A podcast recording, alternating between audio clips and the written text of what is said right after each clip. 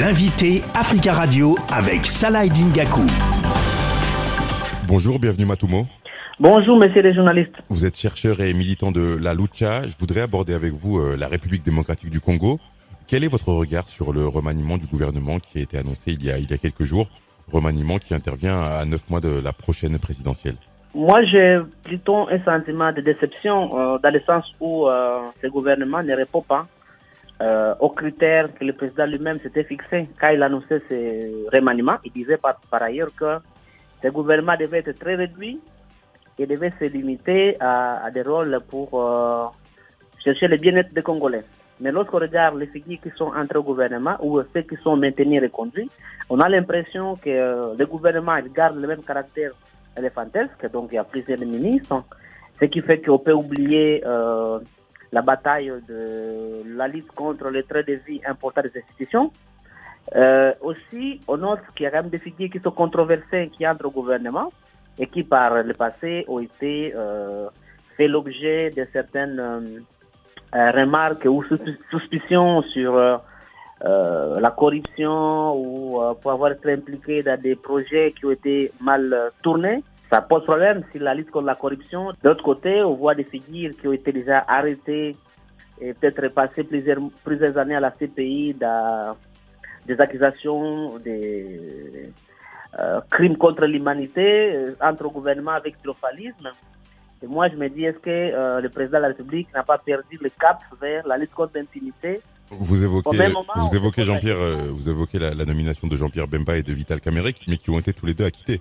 Oui, ce sont des figures qui sont controversées, à mon sens, du point de vue contre la corruption, mais aussi du point de vue lutte contre l'impunité. C'est une équipe qui est très euh, concentrée sur euh, la dynamique éle- électoraliste, c'est-à-dire qu'un gouvernement qui est là pour préparer la réélection du président Tshisekedi ou alors affronter un quelconque glissement si jamais les élections ne sont pas organisées.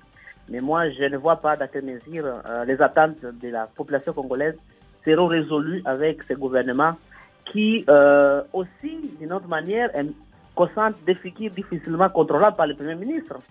J'ai difficile à saisir comment est-ce que le Premier ministre Samalou Kondé, très effacé, va tenir tête à Vital Kamere qui est très expérimenté, à Jean-Pierre Bemba qui est chef des partis politiques, ou même à, Nyamousi qui est aussi euh, un routinier, un praticien de la vie politique congolaise.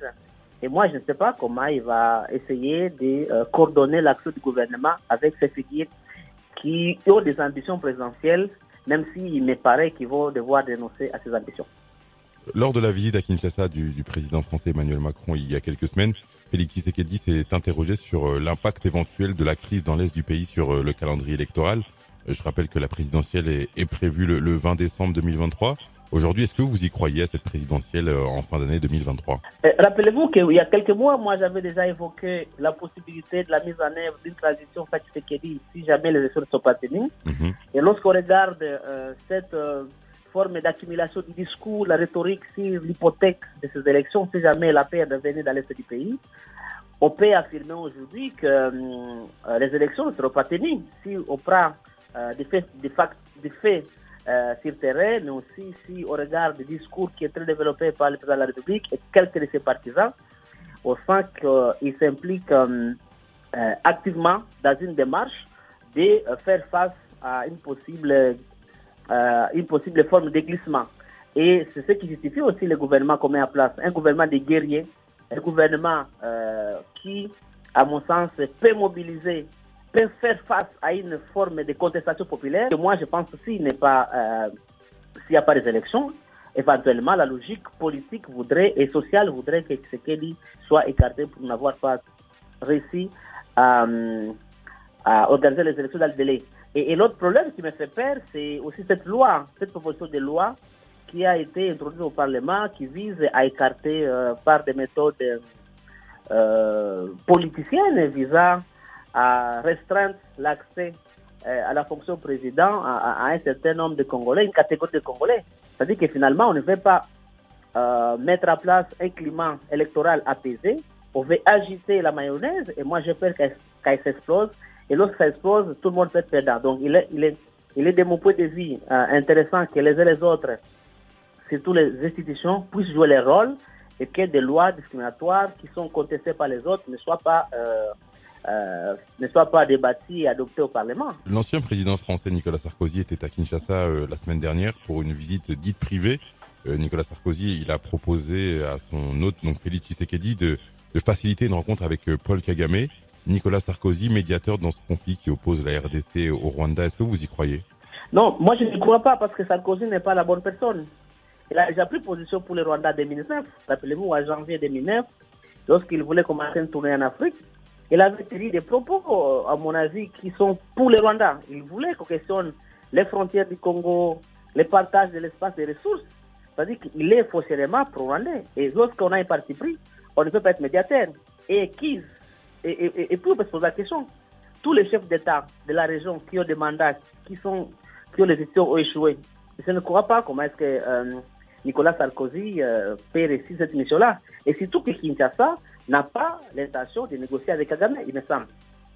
Et, il faut le noter que les Congolais dans leur ensemble sont opposés à une forme de négociation avec euh, les, les M23 parce qu'ils estiment qu'on ne peut pas continuellement euh, remercier ceux qui ont fait la guerre, la guerre à la République. Ici, les M23 ont fait la guerre, ils ont causé des massacres, les pillages, les viols. Et si on négocie avec eux demain, ils vont intégrer les institutions, ils vont être nos gouvernants. Est-ce que vous imaginez que ceux qui nous ont tués hier deviennent nos autorités demain Et ça, c'est une logique à laquelle nous ne souscrivons pas et nous continuerons à la dénoncer et à contester cette forme de, négociation qui peut venir d'une médiation directe entre Kagame et Kigali. Kagame. Donc moi, je ne crois pas. Et euh, nous allons nous opposer à toute forme de négociation qui peut aboutir à ce genre de rétribution des postes dans les institutions et de, dans l'armée. Merci beaucoup, bienvenue Matumo d'avoir répondu à nos questions. Je rappelle que vous êtes chercheur et militant de la lucha. Merci à vous. Merci, je vous remercie.